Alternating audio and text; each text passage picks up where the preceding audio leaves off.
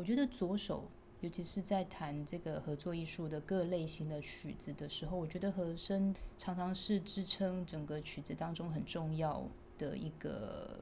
应该说一个声部。我想今天来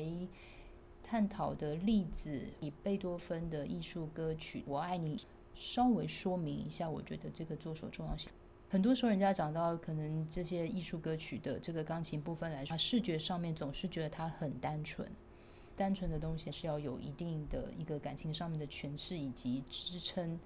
它可以让这个声乐家们有一个更好的一个表达。很多时候，大家都会觉得说，对这个右手部分是十六分音符，我们应该让它像这样子唱的这么的清楚。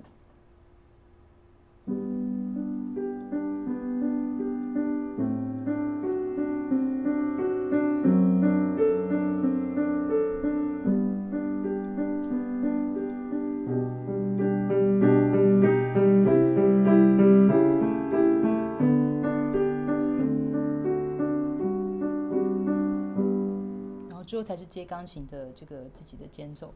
那当然，我觉得这个右手的这个流动性啊，的确能够把这个行板的这首曲子能够带来一个诉说爱情非常好的速度。可是，因为他的右手的音域跟应该说旋律的部分其实有一点近，我有时候想平衡这件事情，其实不是单纯的只有主奏或是主唱的人跟钢琴之间的关系。其实我觉得旋律是一个声部，右手是一个声部，左手是一个声部。所以如果说右手的声部它刚好跟旋律的部分很近的时候，我其实有的时候会稍微适度的调整一下这个右手的音量。当然，音乐的精神是不变的，可是左手的部分让它成为一个，可能是一个和声上面的抵柱，或者是说也可以说以这样子呃音乐上面正好跟。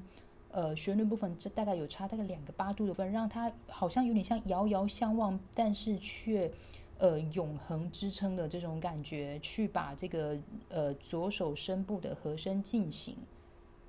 把它弄得非常的清楚。我觉得在一些平衡上面来讲的话，它会去增加一个音乐上面的一个柔和度，以及它的一些融合性。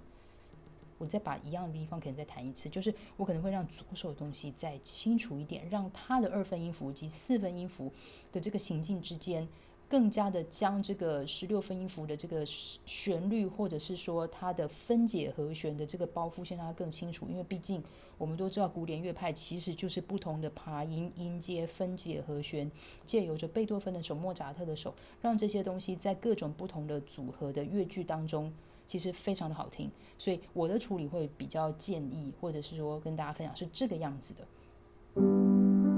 左手多了一点点。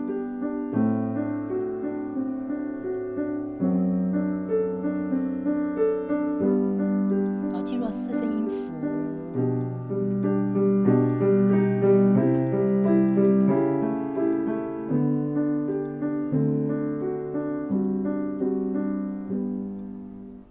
所以我也会在这个就是渐强跟渐弱的这个起伏的记号当中来适度的也是稍微调整一下，比如说左手跟右手的比例，我并不会说左手是无限上纲特别特别的大声的这样子，呃，可能四比六啊的类似这种想法，去让它稍微在音乐上面的行进之间去做一些所谓的扩张，或所谓所谓做一些减缓。